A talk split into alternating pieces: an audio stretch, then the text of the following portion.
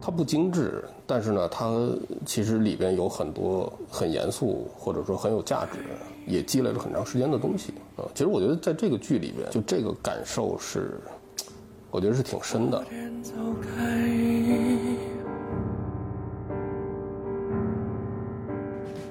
就是好的电影，其实你看完之后还是会意犹未尽，还是会沉浸在那情绪里，不管是情绪还是情节，你还是没有完全走出来。如果要做短剧精品的话，可能这种离场感也是比较重要的。骗人的人。Hello，大家好，欢迎收听文创 Talk，我是主持人阿易。呃，最近《漫长的季节》播完了，但是讨论度依然非常高，所以我们本期节目邀请到了《漫长的季节》的编剧于小千老师，和我们从这个文本本身来聊一聊这个故事，聊一聊关于东北的记忆，还有悬疑剧怎么写。呃，那么呃，小千老师跟听众朋友们打个招呼吧。Hello，大家好，呃，我是于小千。嗯，然后还有就是我们的常驻嘉宾文创老法师羽毛。嗯，大家好，我是文创老法师。嗯。然后我们今天那，就先从这个观剧的直观的感受聊起吧。就小谢老师，您作为编剧的话，肯定跟我们这个普通观众的观感可能不太一样。就是您看完之后有什么特别的感受吗？我是觉得从文本到影像的实现上有很大的提升，就是包括这个情感的浓度，包括这个最后呈现的整体的效果，然后最后引起的大家的共鸣也是超出我的想象的。就确实是比之前预期，因为之前也是会担心说，作为这么一个相对小众的题材，而且是有一个年代跨度的这么一个东西，在市场还是会相对谨慎的去看待这种题材，不管是这种悬疑剧，还是说这个横跨年代的这么一个东西。但是后来播出之后引起的反响，这个是超乎想象的。嗯，那羽毛看完之后什么样的感觉？我我还没看完，看了七集，我。我最大的感受，其实看第一集的时候，剧本身的话，第一集的悬疑感是很强的，因为你对它的预期，因为是在那个 X 剧场啊，你对它的预期可能一开始是个悬疑的预期，但是第一集看完，看第二集、看第三集的时候，就有特别强烈的这种时代剧的感觉啊，就是说，感觉悬疑本身是一个道具啊，然后这个道具之外。通过这个道具把大家吸引进来，但是在这个道具之外，其实展现的这个故事和人本身的这种关系，嗯，是远远超出悬疑的。嗯，确实，就是很多人说看到后面后劲很大。嗯，然后那呃，小天老师就是我看豆瓣上之前就是您写过很多其他的剧本，从那个什么《家有儿女》第三四部那些情景喜剧，还有写过一些农村题材的，包括什么扫黑题材。那这次是一个什么样的契机，说想写一个悬疑剧？这个是可能是真正意义上我第一个原创的作品。因为之前更多作为一个编剧，还是会被市场所要求，然后被项目所推动，还是相对比较被动。然后其实这种主观的就能动性还是差一些。我真正想写一个东西的时候，也是在一七一八年那会儿。然后就是，其实我我还是挺喜欢悬疑这个类型的，但是。自己能不能写也是心里没底，但是我主要还是找到了一个切入点。其实最打动我的也并不是说我要写一个特别硬核的悬疑，就还是接着是从这个父子关系这个出发点来进入的。其实最早想写的就是王响和王阳的这个父子关系，这么一对上世纪九十年代末，然后在中国北方的可能有一定代表性的这种父子关系。从这个进入，然后写这个一个家庭的变化，一个厂区的变化，然后进而对时代有一些反应吧，大概是这么考虑。嗯，所以呃，我我看其他的一些就别家采访也有说到，就是导演看中这个剧本也是从这一点考虑的，对吧？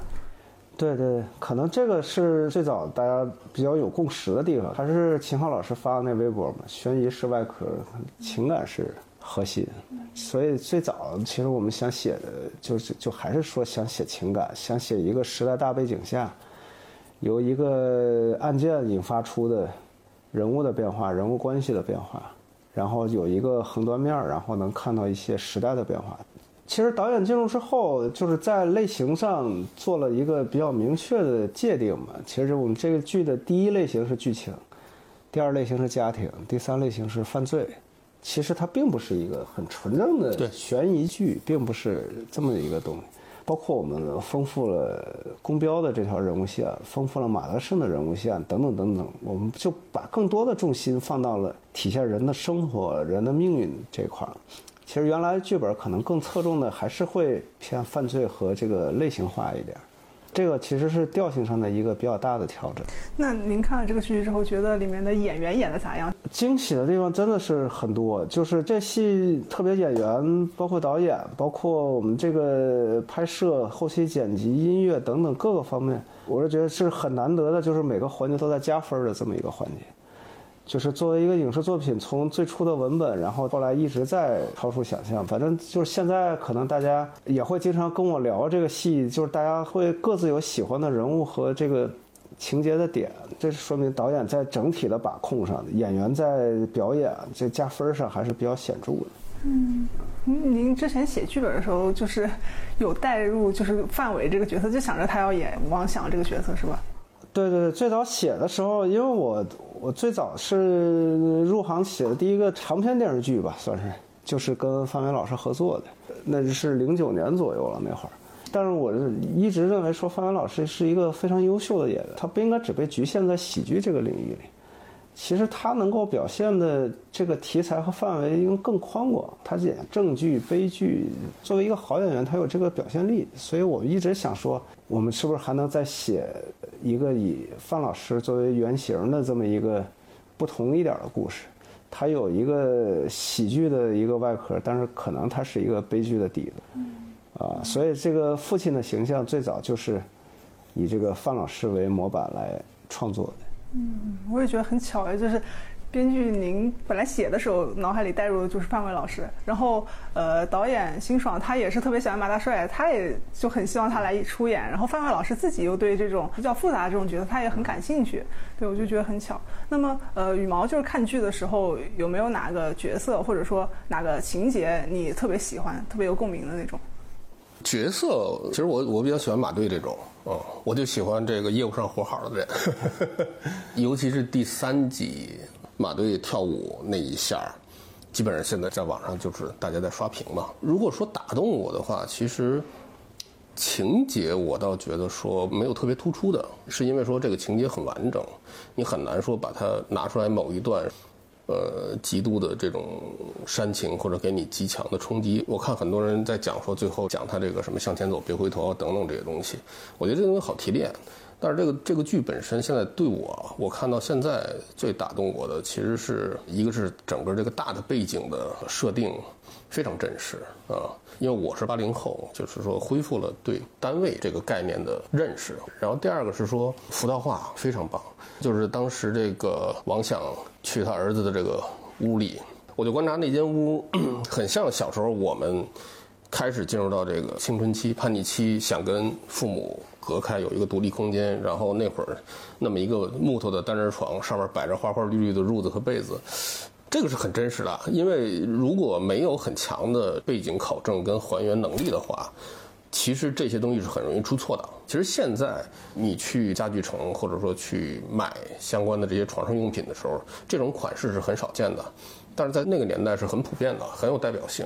那这个东西，因为我有这个类似的记忆。所以我对这个东西是很触动的。就这个时代剧嘛，然后对于我九五后来说还有点遥远。我我也发现网上很多人对里面的一些具体的情节可能还不是那么的理解。比如说，呃，为什么那个王想就明知道这个厂子快不行了，还一定要把儿子给弄进厂？然后为什么对他爸是凿这个第一勺土的人，这个开厂元老这个身份这么骄傲？就我觉得可能我们这一代人已经不是那么的能够理解了。就是王想这代人，其实是我的父母辈嘛。就我是七零后，我对那个年代还是有记忆的。然后我从小也是跟我父母到他们工厂里，就是当时就是大厂小社会嘛。其实一个工厂，我们那个还不是一个特大型国企，但其实已经涵盖了你生活、工作、教育、医疗所需要的方方面面。就像保卫科这种设置，像幼儿园、托儿所，像食堂、电影院、邮电局都有，什么什么全都全都有。它是涵盖一个人的一生的这么一个，你所有需要的东西，你可以在这里头得到满足。就其实这个还是一个个体，当你融入到一个，我们说大一点，它融入到一个强大的体制里的时候，他自愿会把自己跟它融为一体，这是他的一个心理的支撑和基础，然后也是他的骄傲，所以他一直提起来，当年华冈第一仙土是他爹挖的，这是他的一个身份的认同和象征的。然后就是说，他即使知道。哪怕说这个厂子再不堪、再有困难，他们都愿意相信他这已经在这身上寄托了一生、奉献了一生的这个地方还是不会倒下。百足之虫还死而不僵的，而且你只要这个孩子上了呃进了厂、上这条船，国家会管你。他们那个机务段，其实这个是我们实地考察过的，就是说他其实王想开的火车就是从。钢铁厂到火车站的这么一段距离，可能有二三十公里或者怎么样，然后他可能穿过市区，也可能有一段郊外，他其实就是把这个厂里的产品拉到火车站，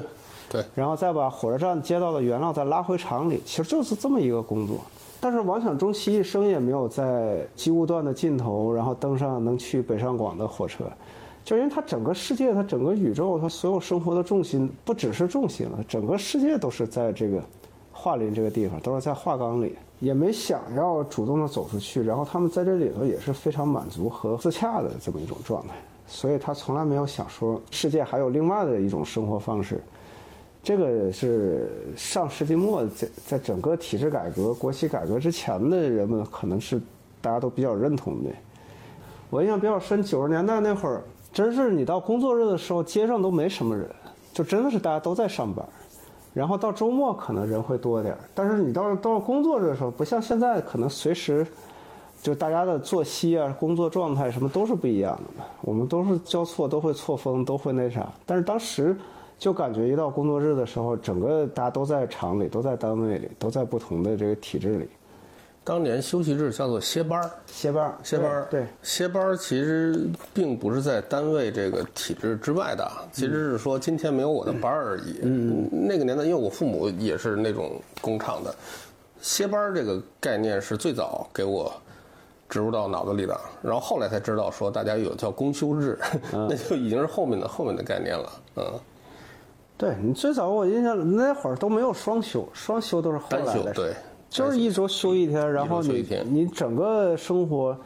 你早上可以到食堂去买饭，然后工作，然后下班三班倒，然后你如果有身体有状况可以去医务室，然后治安有状况有保卫科，然后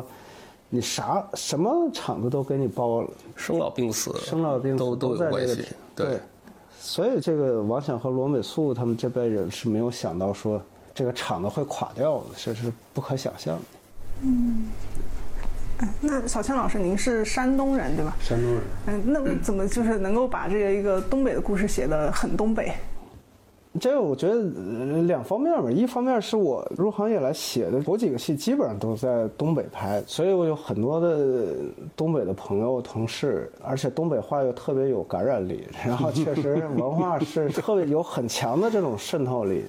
天然会对他那种。自带的喜感，然后那种对事情、对困难、对问题的那种潇洒的，包括能够消解的态度等等，都是很吸引人。然后另外一方面，山东跟东北其实有千丝万缕的关系嘛。我一直都觉得每个东北人可能都有个山东亲戚，闯闯关东就是山东过去的，对啊，就不管是这个生活习俗还是文化基因上都是比较接近的。所以我从小觉得说。我跟我父母在他们的工厂里，可能跟那边也都差不多。嗯，这这几年大家老提的 说一个东北文艺复兴嘛，那个什么三杰，呃，班宇、郑执和那个双雪涛，对，然后包括除了文学上，其他影视作品也有很多东北的影视作品。那么为什么会有这个现象呢？就为什么最近又突然火起来了？我觉得可能是被大家总结出来的。还有什么梁龙这些人。也是东北的，啊，也是东北的。我觉得是因为刚才这个于老师说的，东北在文化上它有一个天然的感染力，它这个感染力到今天这么一个就是说内容消费比以前要对人的这个不管是占据你的时间还是你的这个关注度比以前都更高的时候，那你就会看说他的这个这种文化上的感染力，不管是说这种俗文化，还是说这种俗文化提炼出的这种相对严肃的东西，它这个强势感，我觉得是存在的。就相对于其他地区，呃，更易被接受，更易被传播。然后包括刚才于老师讲的，东北的这种消解困难的传统，因因为我天津人，天津人也也有这个消解生活中这种苦难的这个爱好。呃那你在当下这么个大家其实生活都不太容易的这么个时候，那他的这种文化上对你的这种，就相对来讲，他的感染力会更容易啊。它不精致，但是呢，它其实里边有很多很严肃或者说很有价值，也积累了很长时间的东西啊。其实我觉得在这个剧里边，就这个感受是，我觉得是挺深的。比如说一上来。第一集，这个公标买了这辆套牌的车，然后这车当时这个王想过去给他看了一眼，摸了一下，就说这个车被泡过水。其实这个体现的说，东北作为这么一个老的工业基地，王想他其实应该算技术工人啊，又又是劳模。那个年代，技术工人跟劳模这个身份带给他了一些基本功，这个东西其实是后来就是市场化，大家喜欢谈资本啊。啊，谈一些这种空手道的东西，大家可能就离这个东西远去了。但是他这一下啊，就他这一摸，稍微热一下车，就知道这车有什么问题。这个特写，呃，其实给我的感触是挺深的。就是这个东西是他的一个东北这个地区过去几十年的这个社会跟这种生活特征凝练出的人物上面的这么一个动作。这个东西其实是有感染力的。比如说，如果给我父亲这一代人看，他应该对这个东西会感触特别深，嗯。嗯，东北文学火的话，可能就是大家也在说，呃，过去就理解东北，然后未来我们就是东北，可能是从这个这段故事上看到了自己的影子，所以说现在可能是不是对这个东北文学又火起来，也是有一定的影响。对，这个这个可能呃每个人得到共鸣的点和角度不太一样。而且，其实你从流行文化来说，春晚最辉煌的几十年，其实也是东北文化普及到全国，然后，然后甚至引领全国的这么一个状态。好像只有东北文化。如果比方说我们这故事发生在西南，或者是西北，或者东南，可能它的地域特色会更明显，但是也会让人觉得说它的局限性也会相对的是有，就是大家可能代入感就跟这个东北这块儿可能还是会有区别。而特别在中国这个新中国的历史上又有特殊的意义，共和国长子。然后包括它也是这二十年时代巨变可能变化最明显的这么一个区域，可能大家这种代入感和理解的程度就会更深一些。嗯，您这么一说，我想想还真的是，就是如果把这个一个悬疑的故事给安到西南那边的话，就前两年也有很多影视作品是讲西南的，但是就会有有一点点那种更旁观的感觉，就有点对那边本来就不是可能不是很了解，但是东北的文化可能通过什么小品啊之类的，我们早就就会更多的有一种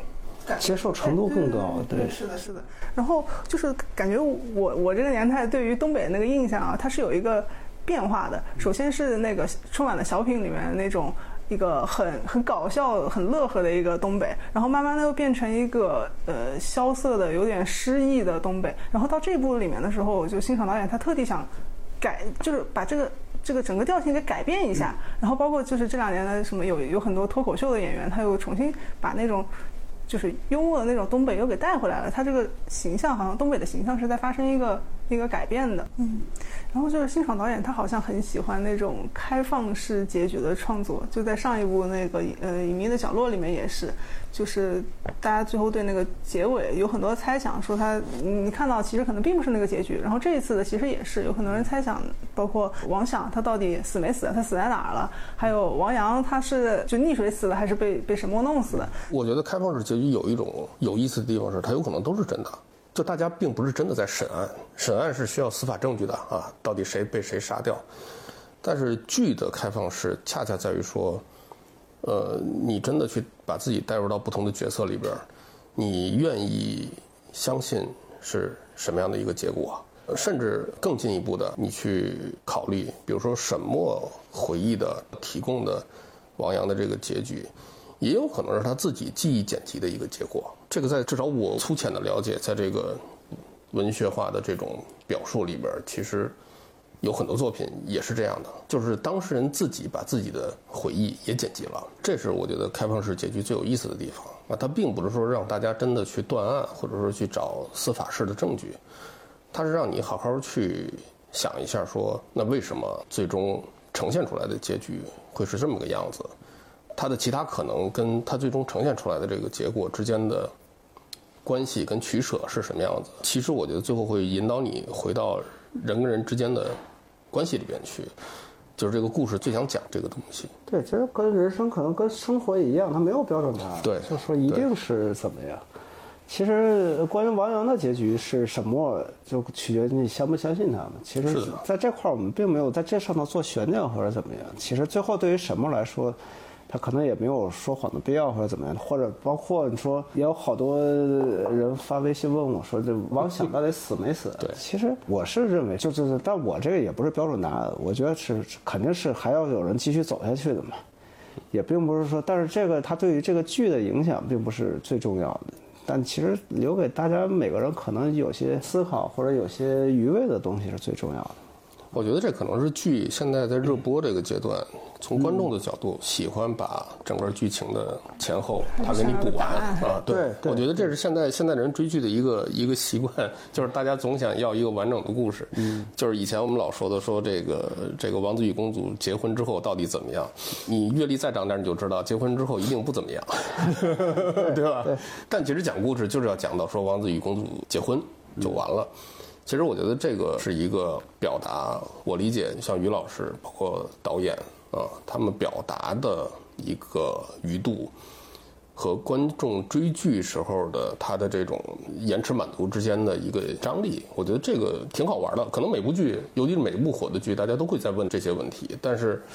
我恰恰觉得这个东西是应该留白的，嗯，讲清楚了就没意思了，嗯，或者说讲清楚了，你就会觉得说这个事儿非常的。不爽，从观众的角度可能反而会非常的不爽。虽然你不讲，他会总在问这个事情。嗯，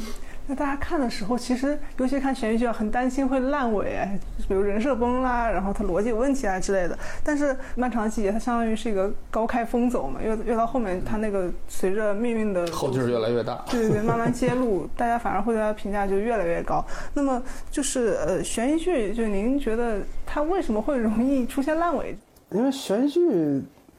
怎么说？如果作为国产剧的悬疑剧，因为它没有太多的选择和走向嘛，你最后一定是就是对于观众来说，其实它并不存在你说凶手最后有没有落网啊或者什么，其实这个最大的悬念是没有的。但是我觉得说现在呃，漫长受到大家的这么多的肯定，我觉得主要还是两个方面，一个方面是还是这个故事相对来说，我们在大逻辑上，在整个故事的走向上没有太大太明显的漏洞。就是你，我们即使我们再说我们要做一个生活剧、情节剧，但它本身还是会很多观众还是把它当悬疑剧、犯罪剧来看。但是就是说，你首先在技术层面上，这故事还是讲圆了，然后人物的命运的起点落点还是相对比较清晰的。另外一方面，就还是情感上要能得到继续的推高和给观众一种满足感。就可能其他悬疑剧，如果说你只是满足于最后这个凶手落网，然后正义得到伸张的话，就完全在观众的意料之内，然后在情感上又没法继续推高的话，可能就会有有一种怅然若失感。就是因为你如果看了几十集剧，你只得到一个《法制进行时》的结果的话，还是情感上可能不会得到太多满足。播出的时候，我也是比较担心，说最后这个结局大家会是一个什么样的评价，然后能接受。但是这，我觉得新创导演最厉害的地方，还是说把这个情感一波一波的推上高潮，然后故事方面没有垮，都圆得上。嗯，呃，现在很多越来越多的短剧嘛，它可能就大概十二集甚至更短的体量。那么就是它跟那些长的三四十集的剧，它在一个宣传的那种营销角度来看的话，那个口碑它就会，我总觉得有点弱势。就相当于你刚口碑起来还。正到高潮处，嘎儿就没了，就好像有一点，就是，就您怎么看待这种短剧的高潮及结尾的这么一个问题？就从一个编剧角度，嗯，你长剧有长剧的优势嘛？你如果能播到五六十集，可能是最后的这个热度能够推到一个相应的预期的一个高度。但是短剧的话，我觉得可能漫长的季节，首先我们确定就是说这个故事，一个是不要抻，再一个就是说要做精品的话，就是要有这种电影上的一个术语叫离场感就是好的电影，你其实你看完之后还是会意犹未尽，还是会沉浸在那情绪里，没有完全走出来。但是有的可能爆米花电影，你看完了，你及时的满足之后，你出来也就转头就就忘了。如果要做短剧精品的话，可能这种离场感也是比较重要的。其实十几集这种剧也属于比较常见的这种类型。你看日剧，一般来讲就是十几集，除了那种大合剧之外，它很少把把一部电视剧折腾到几十集的这个规模。几十集这个概念，可能大家以前看美剧或者看这种更早的长篇，那会儿有叫长篇电视连续剧剧，从这个里边带出来的，嗯。而且《漫长季节》每一集是超过一个小时的，这个其实，在现在的剧里边是不太，我觉得不算太太常见啊。虽然也有，但不算太常见。它每集的内容的这个容量，我觉得还是蛮大的，可能跟剧集本身的集数多少。关系没那么大啊，就现在引发讨论，至少我看到引发讨论的时候，大家非常聚焦于这个故事的这个丰满度和这个人物的这个丰满度啊。就这个东西起来之后，其实你也不觉得说这个剧，比如说它它集数少。对，而且现在观众也跟。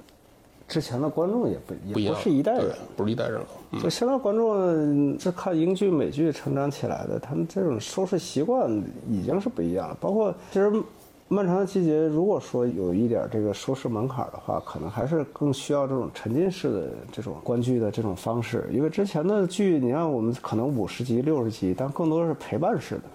就你干点啥也不耽误，反正你就看呗。背景音，有个背景音，然后你。你怎么样？你的剧情也能连得上，它更多的是一种情感的陪伴。那现在可能大家还是需要说，经过现在的观众可能是九五后、零零后，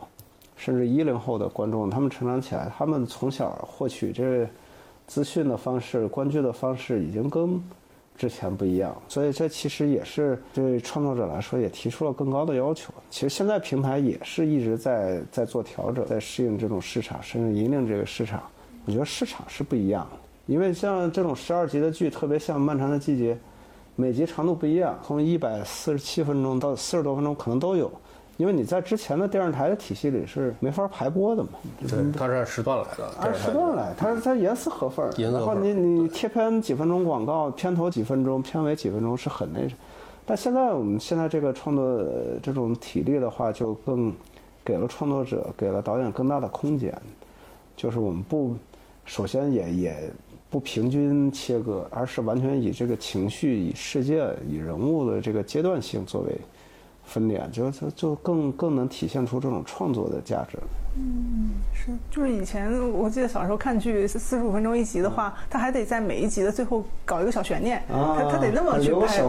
对，那么去 拍布。对，现在的话，可能这个对于创作者来说，他就更加空间更加大，更自由。对对对。因为现在你包括中老年人，现在也习惯用手机追剧啊，然后也是看平台的剧或者怎么样。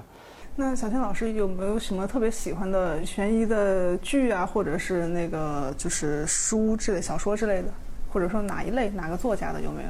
其实我还是比较偏向于这个社会派这个推理这种小说，可能东野圭吾的也看过一些，然后国内的话。确实，当时激发我对我有刺激，然后感觉到国剧可以这么做的，可能也是《无证之罪》，然后就是说十二集可以讲这么一个很类型化，同时又有时代感，又能触及到人性的这么一个层面的东西。我觉得我们这一代就是看这个探案推理，这个起点全是福尔摩斯，嗯啊，但是你说福尔摩斯，你说他算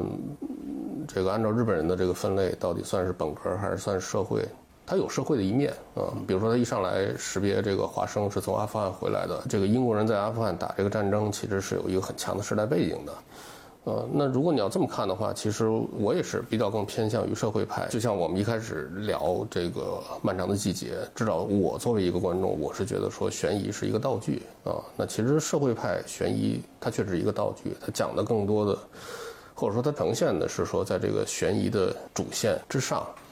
我要展现一一些其他的东西啊。虽然我我也不是有意的想把这个东西变成说什么历史的、社会的、人文的，那个太刻意了。但是它在里边，它会有一个很强的一个背景感跟指向，把这个记忆延续下来。就是说，给你们没经历过或者没有这个记忆的人去看，我觉得这个是它最有意思的地方。嗯，可能它延伸出来的价值也是体现在这个维度上。嗯，我自己在看这部剧的时候特别巧，正好就是这个五一我去沈阳去玩了一圈，然后当时就因为看了这个剧，所以想去铁西区那边就玩一下，找一找当年的那个一些遗迹啊什么的，然后就发现。很稀薄了，几乎就就看不到。我当时去那个一九零五什么什么工业区还是什么地方的，然后它类似七九八这种。对对对，但是它只有一栋建筑，它不像七九八这样是一个很大的园区。然后我只看到了一个呃，就是两个工人扛着一个铁锹那样一个很大的建一个雕塑，还有一个就是铁西那两个字，是他在那个厂子关闭之前用那个什么铁水浇筑的，每个字有三吨，就那俩字就就放那儿。然后其他一切跟工业有关的那种。遗迹就完全都看不见了，所以当时看这个剧就觉得还挺，就是挺感慨的，好像有通过这么一个东西把它给保存下来的这种感觉。对我们写我写这剧本进入剧本的时候，进入剧本之前吧，我还特意去了一趟吉林，然后辽源通化，通化不是有通钢吗？去去去去转了一圈，就通钢现在也已经被首钢兼并了。合并了，已经成为首钢的一部分了，但是还是能够看到当时，它现在还在正常的作业，正常的那什么，也是一个当代工厂的一个形象。但是你还是能看到一些当时的遗迹，包括它现在还有那些小铁铁轨，那内燃机车还有，虽然已经不不需要开了嘛，但它所有这些东西都还在的，包括它那种宿舍区，然后也是一栋栋六层小楼。红色的小楼都很干净，然后一排小楼，然后厂里的体育馆，然后他们那个厂长办公室什么也确实是在那种老式，就是那种苏式建筑，就是也对着大门一个大楼梯上去，两边这种分散开，这种还是有。虽然它新了，但是当时时代的痕迹还是有的。我们来的路上还在聊这个事情，我说虽然国企还在啊，包括现在国企，其实这些年国企又重新的变成了这个。经济的这个比较强势的单位，但是我觉得这跟，呃，漫长的季节展现的就是那个年代的国企，就是它有很强的这种单位属性，是完全不一样的。啊，单位属性就是咱们刚才聊到的，就是说你的生老病死跟单位都有关系啊。比如说，嗯，像像王响，他父亲是华钢的第一锹的这个电机的这个工人，那其实按照那个年代的啊，那他父亲是要进入。这个常识的是要有有记录的，这第一个。第二个是说，比如他父亲的这个去世的时候，单位是要派人的，啊，是要来说啊，我们有一个建厂老工人、老同志去世了，不管他是不是干部，啊，他哪怕是个老工人，都会有这样的这种照应。这个就是刚才这个于老师讲的，就是说这个小社会，啊，大单位的年代就是小社会，因为那个时候。怎么体现国家的存在？除了这个政府、公检法这些政府部门之外，就是单位，啊！但是经历了这个改革开放，然后市场化，然后到今天的这个国企，其实至少我我看到的，虽然可能这个国企还在，但是里边在国企里上班的人跟这个企业之间的关系，其实就是一个劳动供应关系，它不再有单位这么复杂的关系。啊，也不会出现说像这个漫长的季节里边，比如说王想去解决他儿子进工厂啊，延续他们家这个这个三代工人的，我们那会儿叫顶替啊，我父母那会儿跟我们讲，这叫顶替，没有这个东西了。你是走什么这个社社会招聘也好啊，然后这种劳动合同也好，你不再会有这种关系。但是在单位那个年代是有这个关系的，我觉得这个变化。其实，在剧里边，虽然我们没讲到后来，没有讲到现在这个阶段，但是把那个，把这个过去单位这一段，我觉得体现的是非常完整的，跟现在有一个特别强烈的对比。呃，我觉得你看完一遍之后，然后去想这些细节的话，你再对照一下，其实跟今天的差别是非常大，哪怕说是同一个国企，啊，对，您说的那个就是现在更多是一种劳资双方的雇佣关系。对。就是说，刚才提到的顶班儿，这王想是顶他父亲的班儿来的。他也想让王阳顶自己的班儿，但时代已经不一样了。时代不一样了，对。我看到有一个解读，就说保卫科到底是什么东西，然后竟然说那个时候相当于是，呃，叫公安局管不过来的地方，这个单位里头，他他甚至能配枪，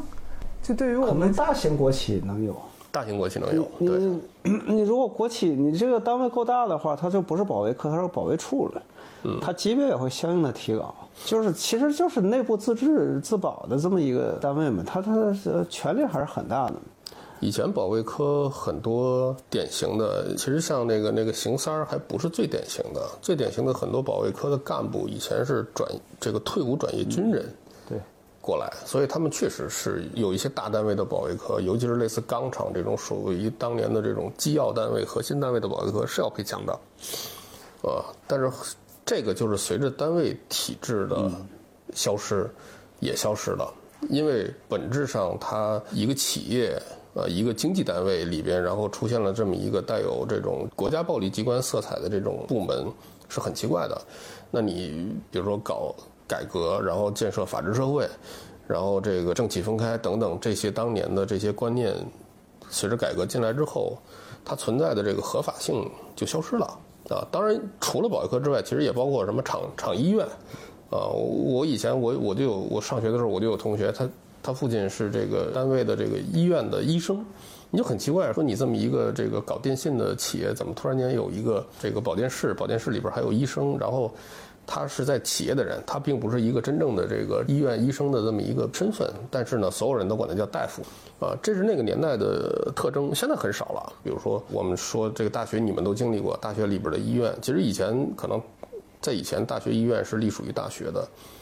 啊，但是后来。大学医院事实上它是属于医疗单位，管它的部门就变成了卫生局。其实这种体制的变化是非常大的，但是你我理解，比如说我们拍这种剧的时候，你不太可能说像讲课一样啊，给大家讲说我们改革这个部门的性质怎么变化，那是教科书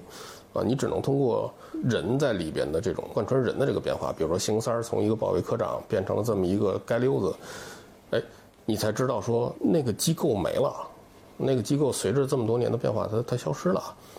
这个时候你才能倒回去啊。比如像我这样的这种喜欢考证的人，才会倒回去看说，到底这个东西什么时候消失的，怎么消失的？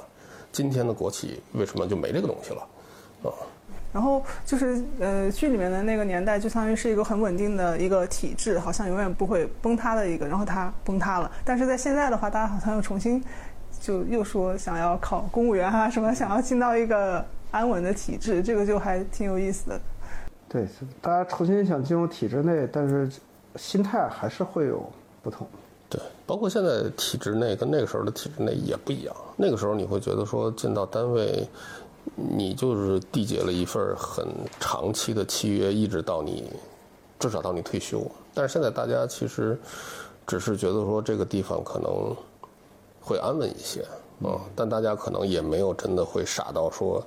有一个地方能够管你管到退休，所以我觉得这个这个概念可能用词是一样的，但是概念是完全不一样的。嗯，像王想他们对于体制的这种融合和他他是发自内心的骄傲，他觉得我是体制的一份子，工人是工厂的主人，我们这是他这是他他是真正相信，并且真正是他很多事情处理事情、面对问题、看待问题的。一个支撑和一个基础。我我小时候还能记得当年考工人是工厂主人公，工人阶级领导一切，这还是有。在那个年代，工人是有非常具体的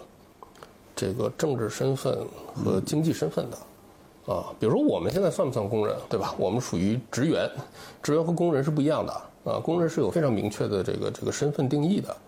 呃，我我看这个剧的时候，我觉得王想第一次稍微有点被冲击到。或者说他想维持这个事情，但其实已经受了很大冲击的时候，是他去找那个马队，因为他听这个公标说这个下岗名单里可能有他，然后去找马队说这个提我一笔，啊，有突出贡献，我就不至于下岗了。就那那一幕，我是觉得。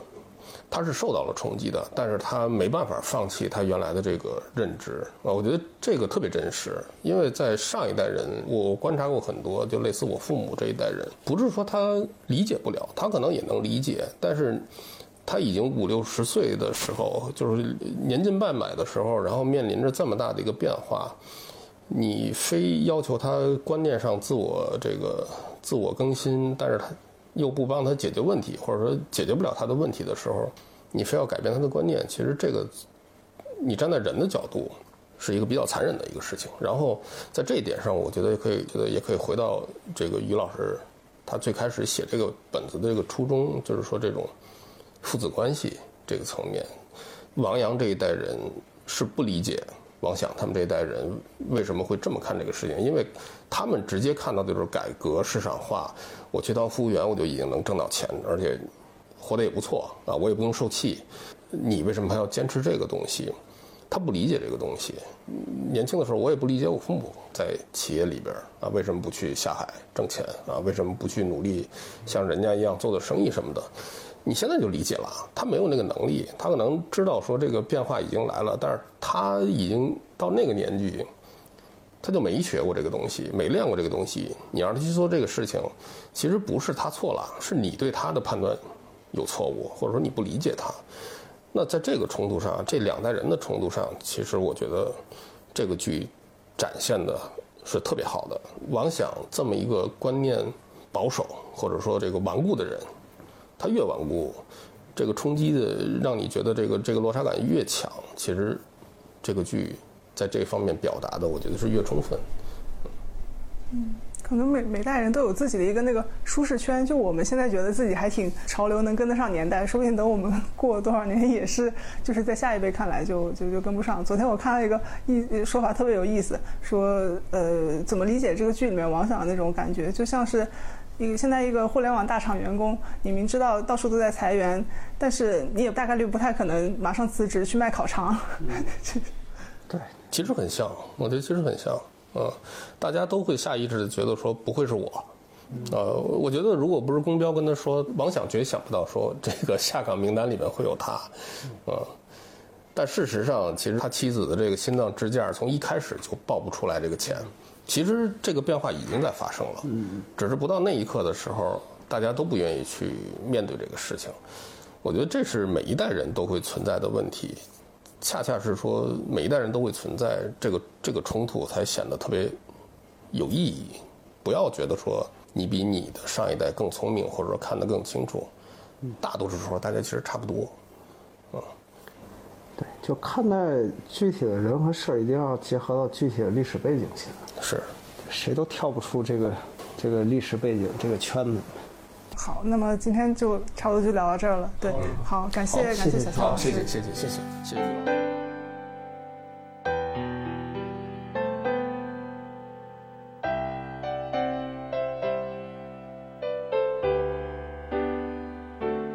再回首，云这段归途。再回首，荆棘密今夜不会再有难舍的旧梦。曾经与你有的梦，今后要向谁诉说？再回首，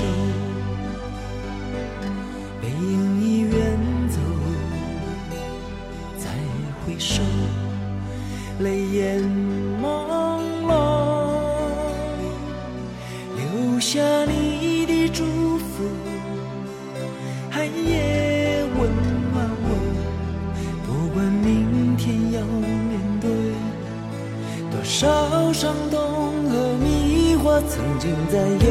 幽暗暗、反反复复中追问。